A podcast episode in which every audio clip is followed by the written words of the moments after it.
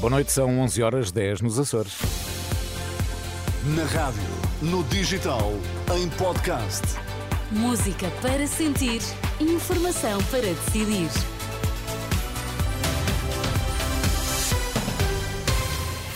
Pedro Queiro, antes da edição da noite, que notícias é que estão em destaque? Boa noite, Marcelo. Soube do caso das gêmeas pelo filho, nega qualquer favorecimento e diz ter condições para se manter em funções. No futebol, o Sporting está de novo isolado na frente do campeonato.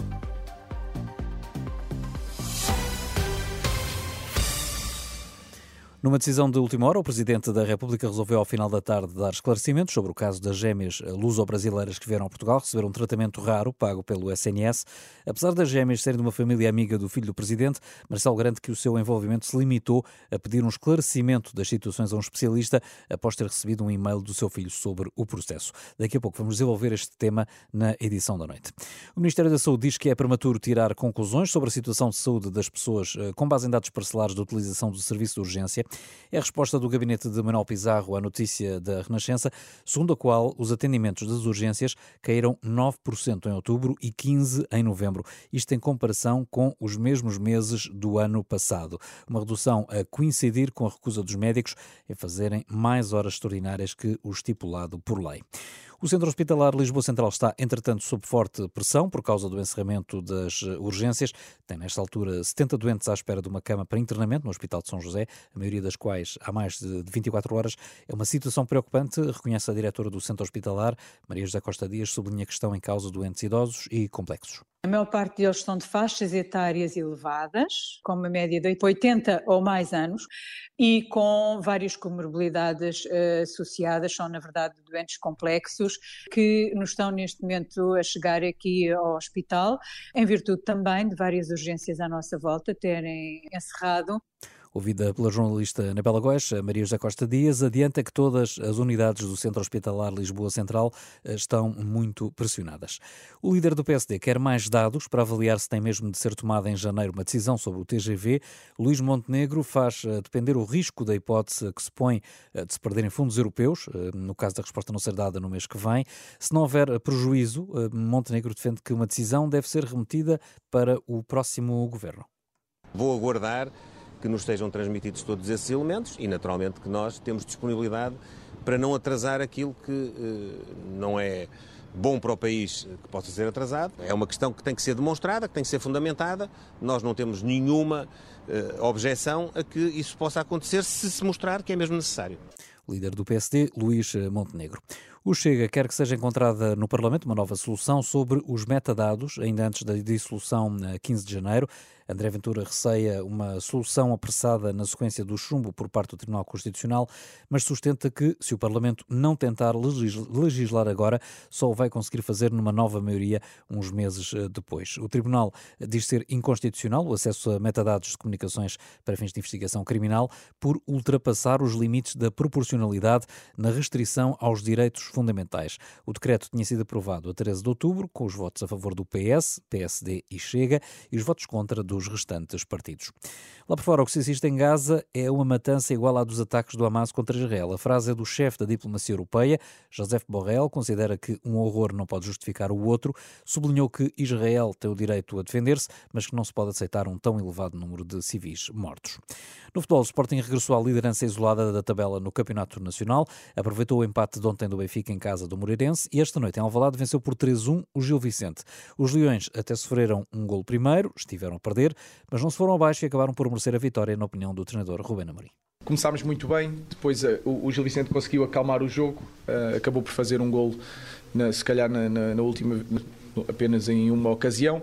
Nós já estávamos a tentar, um, volto a dizer, no início melhor do que depois no desenrolar da, da primeira parte, uh, mas penso que o empate foi, foi, foi inteiramente justo. Um, depois fomos para o intervalo e aí conseguimos, acelerarmos na segunda parte, encostámos o Gil Vicente à, à sua baliza, criámos várias ocasiões que poderíamos ter feito melhor. Depois, no fim, também já com algum cansaço, uh, recolhemos mais um bocadinho nos últimos, nos últimos, diria, 10 minutos com os descontos e controlámos o jogo e acho que fomos uns justos vencedores.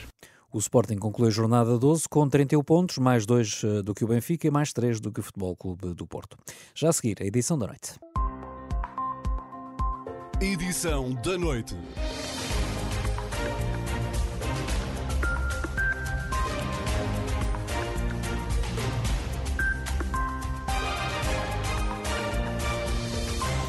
Está com a edição da noite da Renascença, no dia em que o Presidente da República resolveu, sem aviso prévio, chamar os jornalistas a Belém para prestar declarações especificamente sobre o caso das gêmeas luso-brasileiras de uma família amiga do seu filho e que terão conseguido receber um tratamento inovador para uma doença rara à custa do Serviço Nacional de Saúde. Questionado há precisamente um mês, pela primeira vez sobre o caso, Marcelo diz que mandou investigar os arquivos internos do Palácio de Belém e que só agora, um mês depois, tinha respostas concretas para dar e para apurar os factos para comunicar à Procuradoria Procuradoria-Geral da República. O caso remonta ao período entre 21 e 31 de outubro de 2019. Apurou-se que no dia 21, meu filho me enviou um mail em que dizia que um grupo de amigos da família das duas crianças gêmeas se tinha reunido e estava a tentar, a todo o transe, que elas fossem tratadas em Portugal. Era uma corrida contra o tempo. Tinha contactado já então o Hospital Dona Estefânia, que tinha dito que uh, seria Santa Maria, de facto, o hospital adequado para se apurar se sim ou não era possível esse tratamento. Tinham enviado para Santa Maria a documentação sobre as crianças e não tinham resposta de Santa Maria. E o Dr. Nuno Rebelo de Sousa dizia, é possível saber se há resposta possível ou não há resposta possível sobre a matéria. No mesmo dia, eu despachei para o chefe da Casa Civil nos seguintes termos. Será que Maria João Ruela, que era na altura assessora para assuntos sociais, pode perceber do que se trata? Ponto de interrogação. Marcelo Belo Souza explicou que o seu envolvimento se limitou então a pedir um esclarecimento das situações eh, a um especialista, através do chefe da Casa Civil, após ter recebido um e-mail do filho sobre o processo. Segundo o Presidente, o chefe da Casa Civil comunicou com diferentes entidades e esclareceu os pais das gêmeas sobre a forma como procediam os tratamentos em Portugal. Marcelo não tem dúvidas, não houve qualquer tipo de favorecimento e a prioridade seria sempre para os doentes que vivem em Portugal. Isso mesmo afirma o Presidente, foi dito pelo chefe do Serviço de Pediatria do Santa Maria mas é ele próprio, o Dr. Levi Gomes, que diz que eu lhe disse que não havia privilégio nenhum para ninguém, por maioria de razão, para filho de presidente. E este procedimento mostra isso. Quer dizer, a posição do Dr. Maria João Ruela, a posição do chefe da Casa Civil, são muito claras, uma e outra, sobre a convicção que havia de que realmente havia uma prioridade a dar a doentes residentes em Portugal, portugueses residentes em Portugal, ou que se encontrassem em Portugal e que, portanto, não era previsível que houvesse uma resposta rápida àquela pretensão. É isso que resulta da documentação. Há um mês, Marcelo não se lembrava que tinha recebido um e-mail do filho sobre o caso. Agora diz que, apurados todos os registros que pudessem existir, afinal, esse e-mail sempre existiu, vindo do filho Nuno Rebelo de Sousa. Espera agora que o filho não tenha usado o nome do pai para conseguir algum tipo de favorecimento e dar luz verde às autoridades para que investiguem. Espero bem que ele, quando digo ele, ele, outro familiar, outro conhecido, outro amigo, outro, o que quer que seja, não tenha de algum modo invocado o meu nome ou invocado a situação de ter relacionamento comigo se isso viesse a comprovar, isso seria, eh, a meu ver, eh, totalmente inaceitável. Parte do princípio que não aconteceu. E quero deixar a quem investiga toda a liberdade para investigar. Seja amigo, seja filho, seja irmão, seja neto, seja primo, seja o que é que seja, não pode invocar o meu nome. Apurados os factos, eh, Marcelo Rebelo de Sousa resolveu mandar hoje tudo para a Procuradoria-Geral da República, garante que nunca tentou acelerar o processo de tratamento das gêmeas luso-brasileiras e por isso não tem dúvidas, continua a ter todas as condições para se manter no cargo de Presidente da República.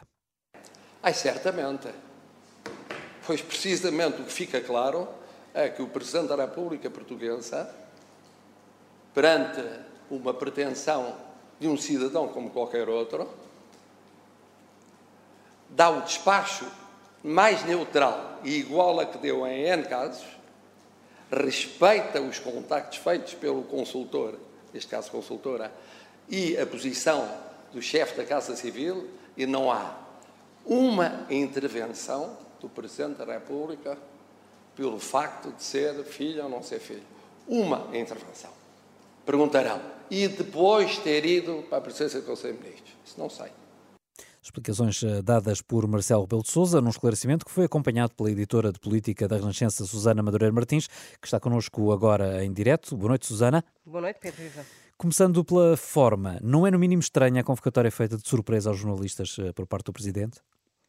De alguma forma, sim. O Presidente da República terá percebido que o caso começa a ter contornos graves e é grave que, aberto o inquérito da Procuradoria-Geral da República contra desconhecidos, tinha de preparar-se e, sobretudo, antecipar-se à investigação do Ministério Público e, eh, sobretudo, Tendo enviado essa informação que recolheu à Procuradoria-Geral da República, Marcelo Rebelo de Sousa tinha de ser ágil porque sabia que o caso iria ficar ainda mais grave eh, se houvesse uma fuga de informação que desse conta que tinha enviado esses documentos à PGR sem dizer publicamente que o tinha feito. O tempo jogava claramente contra Marcelo e teve de atuar rapidamente. E até o, o, local em que foram prestados os esclarecimentos, numa sala que não é habitualmente utilizada para conferências de imprensa, sem símbolos visíveis uh, nas imagens, como é que interpretas isto? É, é, de alguma forma, uma maneira de, de escolar o mais possível a presidência da República como instituição de Estado de todo este caso, ainda com muitas pontas soltas. E destaco, Pedro, aqui algumas dessas pontas que ainda merecem uh, explicação. Marcelo revela que recebeu um mail do filho, é-lhe exposta uma situação, a das duas crianças que precisam de tratamento, mas na conferência de imprensa desta, deste final de tarde, Marcelo não diz qual é a conclusão do mail, ou seja, se houve ou não um pedido por parte de Nuno, Marce... Nuno Rebelo de Sousa para o Presidente da República atuar. É, em efeito, um pedido ao Presidente para agir. O chefe da Casa Civil por diversas ocasiões também contactou com Nuno Rebelo de Sousa e vice-versa e não comunicou isso ao Presidente da República? De que constam exatamente essas abordagens de Nuno Rebelo de Sousa e em que qualidade é que o filho de Marcelo Rebelo de Sousa o faz. São questões que, provavelmente agora com o caso entregue e estas informações entregues à Procuradoria-Geral da República, possa começar o nó a ser eh, um pouco descozido. Uhum. E o facto de, de, tratar o filho por doutor Nuno Rebelo de Sousa, achas que é uma tentativa de distanciamento do caso, isto se vier a verificar que o filho usou o nome do pai para tentar influenciar a vida das crianças, ou, ou é mais uma forma de tentar mostrar que para o Presidente todos os portugueses têm o mesmo tratamento por parte do Presidente, ou tens outra interpretação para isto? Eu tenho uma visão muito cínica sobre isso. Há ali uma impessoalidade própria que é muito característica de Marcelo Rebelo de Sousa nesse tratamento ao filho. Quase parece deixar cair o próprio filho. Aliás, isso fica até muito claro na última resposta que dá aos jornalistas na conferência de imprensa desta tarde, em que Marcelo diz esperar que Nuno Rebelo de Sousa não tenha contactado de modo próprio o Ministério da Saúde da altura para tentar acelerar o processo das gêmeas e que eh, a acontecer isso seria inaceitável. Quase que há ali uma, uma, uma sova em direto ao próprio filho. Mas, em boa verdade, Pedro, a, a culpa inicial é do próprio Marcelo, que trata o filho como outro cidadão qualquer e que não é de todo. A que propósito é que o Presidente da República dá seguimento a um mail do próprio filho ao chefe da Casa Civil da Presidência da República? Ser absolutamente neutral, usando a expressão eh, do próprio Marcelo esta tarde, eh, ser absolutamente neutral era usar de bom senso, rasgar ou apagar por e simplesmente aquele mail e recusar mexer no assunto. Uhum. E, e, eh, dadas estas explicações, parece-te que está sanado este caso? Chegam estas explicações por Marcelo respirar agora ou, ou não vamos ficar por aqui? Eu creio que não está sanado de todo. Parece-me que neste momento é que este caso vai entrar na sua velocidade de cruzeiro. Uh, o nó, como eu te dizia há pouco, parece começar a ser desatado pelo próprio Presidente da República, que colocou mais questões em cima da mesa, ou pelo menos não respondeu a algumas das questões.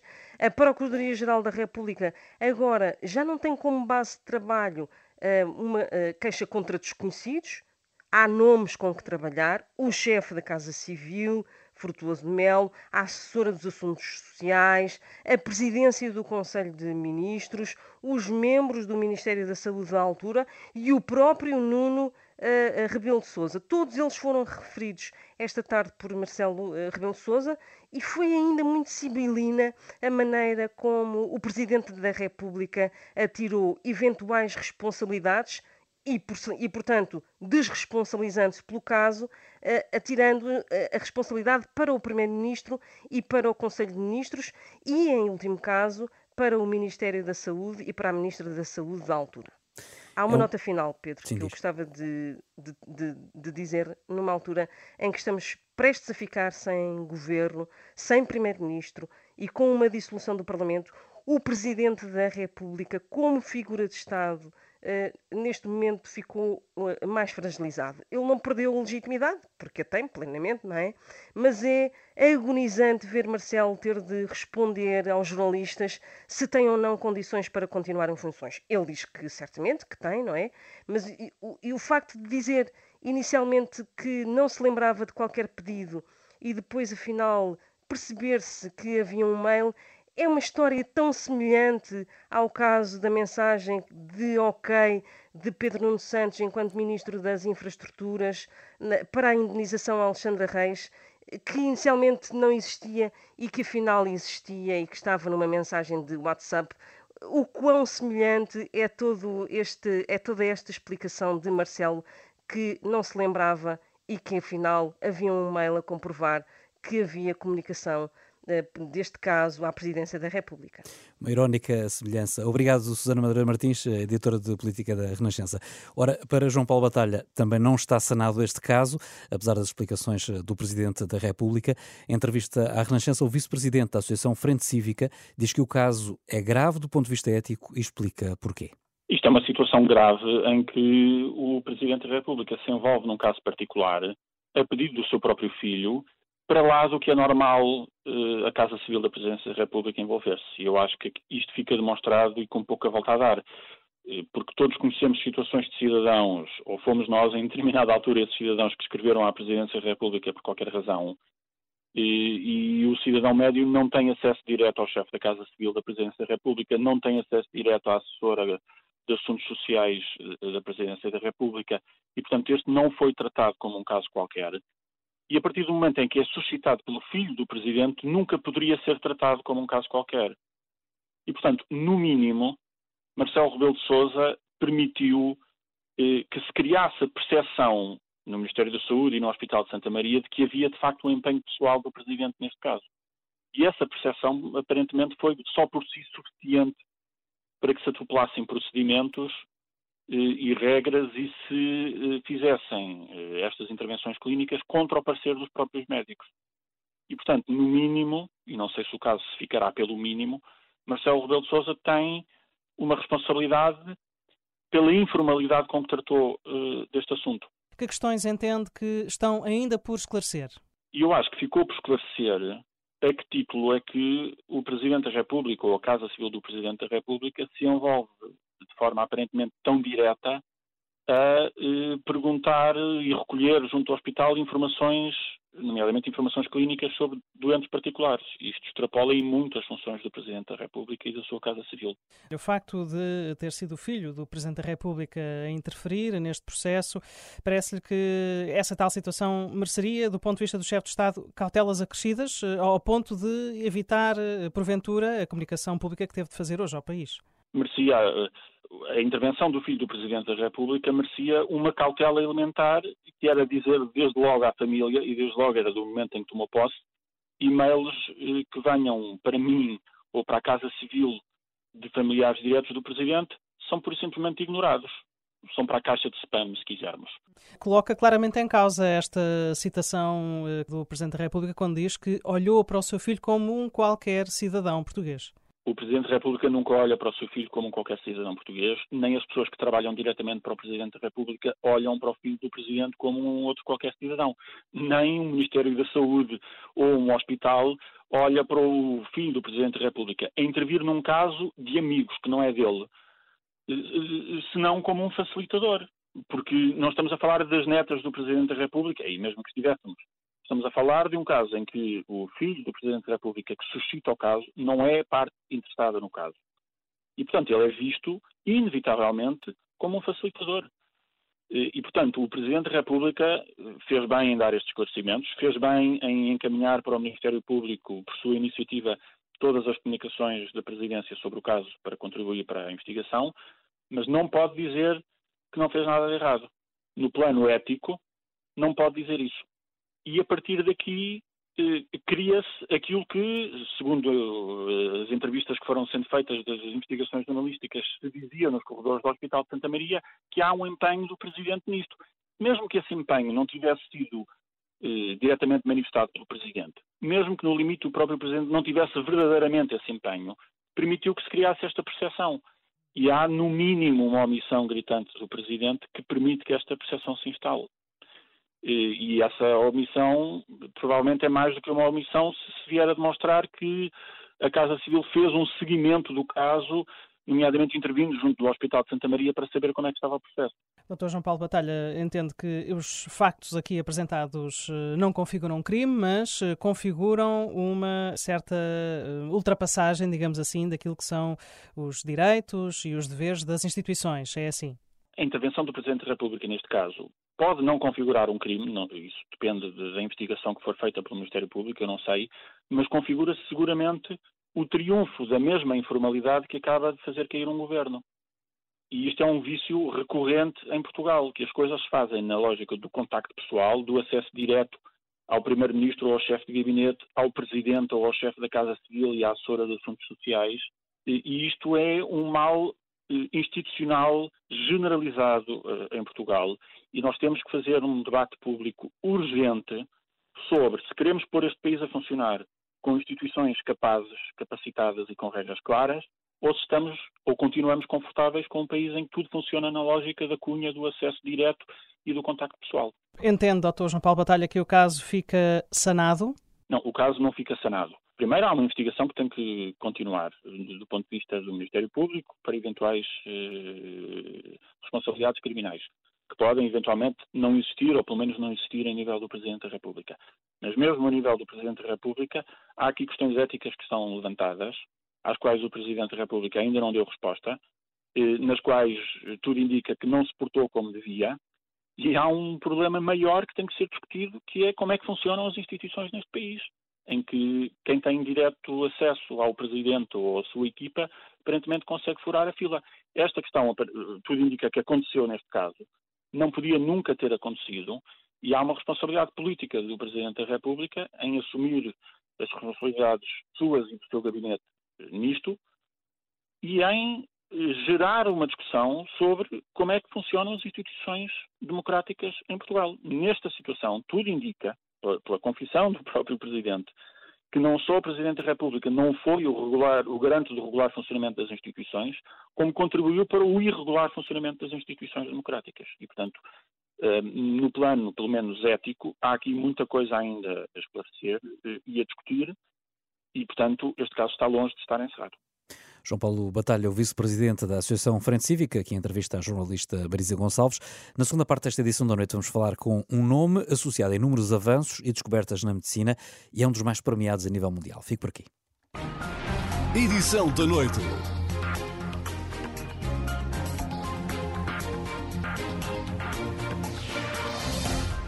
Vacinas contra o cancro e a administração de insulina a diabéticos através de uma pílula robótica. São algumas das novidades à espreita na medicina, uma área que vive um momento histórico, diz à Renascença Robert Langer, professor do MIT, cofundador da Moderna e um dos cientistas mais premiados do mundo. O cientista engenheiro explica as potencialidades da tecnologia RNA mensageiro, utilizada na vacina contra a Covid, e fala de vários projetos em que está envolvido. O milionário rejeita ainda as críticas de que enriqueceu com a vacina contra a pandemia, Sandra Afonso. Biotecnologia, engenharia química e investigação são algumas das áreas por onde se move Robert Langer. O norte-americano tem o um nome associado a inúmeros avanços e descobertas na medicina e é um dos mais premiados a nível mundial. Com a Covid-19, viu o nome saltar de novo para a ribalta. Robert Langer é cofundador da Moderna, laboratório que produziu a vacina para a União Europeia, Estados Unidos e Canadá, entre outros. Na base está a tecnologia RNA mensageiro, cuja aplicação é possível graças a uma anterior descoberta que tem a assinatura do professor.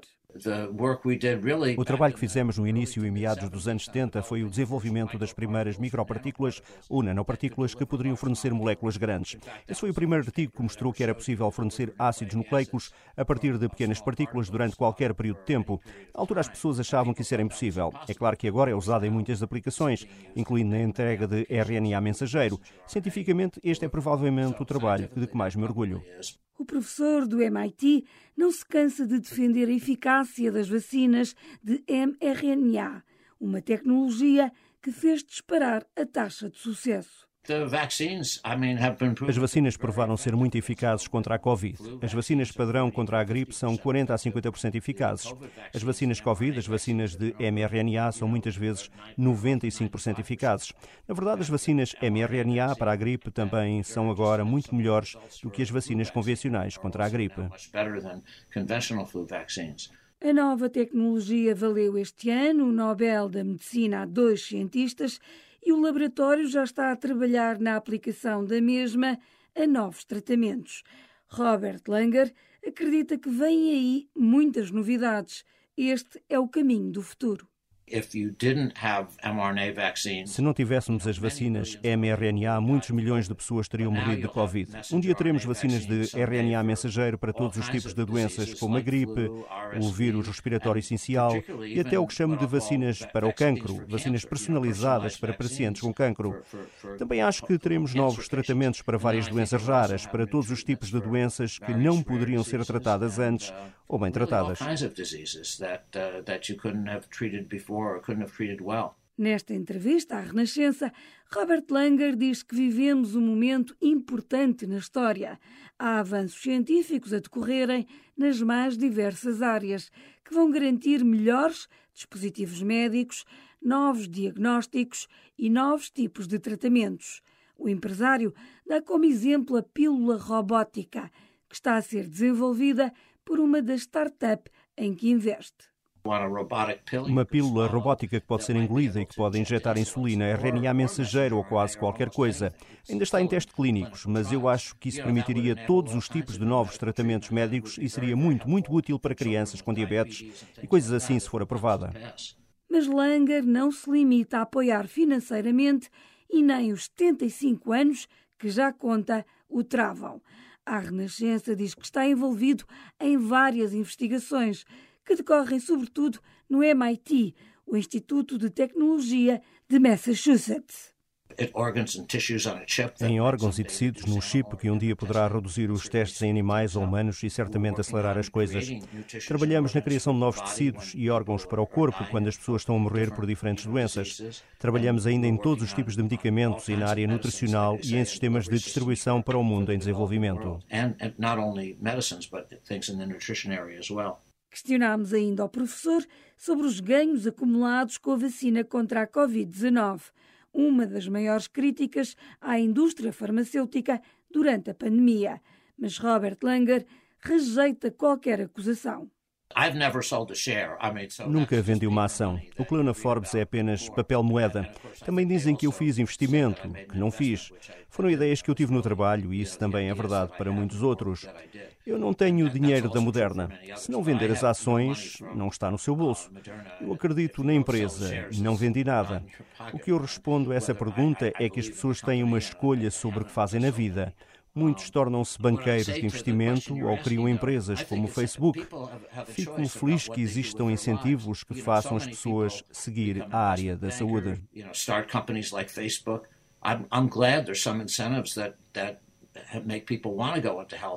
Ao longo da carreira, já recebeu mais de 200 dos maiores prémios nas áreas onde trabalha.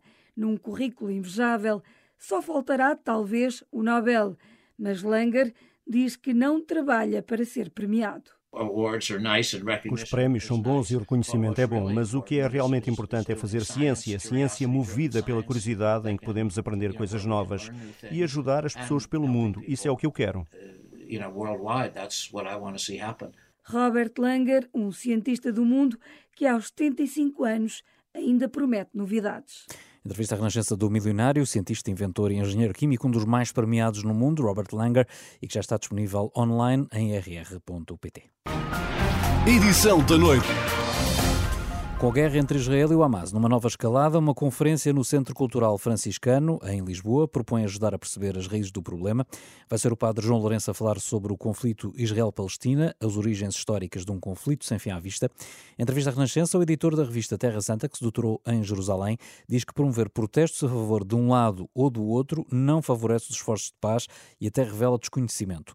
E não poupa críticas à atuação da ONU, que tem, na sua perspectiva, um exército de funcionários em Gaza incapaz de denunciar a escravidão em que vivem os seus habitantes. São declarações à jornalista Angela Roque. Eu acho que há uma questão política aqui a resolver, mas só se chega a definir uma plataforma de atuação política se tivermos em conta as questões de natureza social e histórica que estão na base. As razões de natureza histórica é um bocadinho aquilo que eu tentarei fazer. Há muito tempo, que as Nações Unidas, que têm um exército de funcionários em Gaza, conheciam esta situação indigna, em que as pessoas, 2 milhões e meio quase de pessoas ali, estão escravizadas por um bando, que não é mais do que um bando. Sejamos claros, usemos linguagem, não andemos com eufemismos. A obrigação das Nações Unidas, como órgão de coordenação, um bocadinho de vigilância e de promoção da paz, é, antes de mais, denunciar as situações antipaz, anti-humanas e indignas em que estes grupos se situam. Isto toca a um lado e toca ao outro. Sabemos que, hum, ao nível do, dos cristãos, o Papa Francisco tem apelado com insistência à paz, já chegou a convocar uma jornada de oração. Aqui em Portugal, os próprios franciscanos já promoveram uma vigília de oração, mas também assistimos ao mesmo tempo, em Portugal e por todo o mundo, a diversas manifestações a favor de um lado ou do outro. Numa questão tão polarizadora como esta, faz sentido estar de um lado ou do outro? Que utilidade têm estas manifestações, do seu ponto de vista? Estas manifestações teriam algum interesse e fariam algum sentido se elas fossem em ordem a promover a paz e a abrir os grupos ao diálogo. Como elas vêm sendo feitas, são manifestações partidárias anti. E a maioria desses manifestantes são levados ou por um sintoma de vingança face a um lado ou ao outro, ou então por grande desconhecimento. É para isso que é necessário dar alguma informação. Eu atrevo-me a dizer que a realidade palestiniana é uma realidade construída no passado, mas que hoje, verdadeiramente de palestinianos, é pouco. O que lá está são grupos, movimentos que ao longo dos séculos se acomodaram ali para dar continuidade e perpetuar uma situação que vive um pouco, porque a realidade é esta, da caridade internacional. Compete iluminar isso porque as emoções ou as emotividades que presidem estas manifestações não trazem qualquer tipo de solução. É preciso que os, os órgãos internacionais, as nações, deixem de estar paralisadas sobre esta situação, como acontece ao nível do Conselho de Segurança, por razões ideológicas, e decidam dar as mãos e dizer há aqui um problema grave, vamos tentar resolvê-lo. Mas vamos tentar resolvê-lo dando futuro a esta gente, que em Gaza há cerca de 40 e tal por cento de gente abaixo dos 19, 20, 19, 18 anos. Esta gente precisa ter futuro, mas o futuro não são as árvores, não são os túneis. O futuro não é matar o outro. O futuro é valorizar-se, construir um horizonte e trabalhar em ordem a uma dignidade que se venha a alcançar e não viver eternamente à custa de ajudas interesseiras e calamitosas que são dadas com interesses e fins políticos. O padre João Lourenço, no certo de uma entrevista que pode ler e ouvir na íntegra em rr.pt. A Conferência Israel-Palestina, as origens históricas de um conflito sem fim à vista, está marcada para amanhã, terça-feira, às nove e um quarto da noite, no Centro Cultural Franciscano, no Largo da Luz, em Lisboa. A entrada é livre, fica o convite e fica por aqui também a edição da noite. Edição da noite.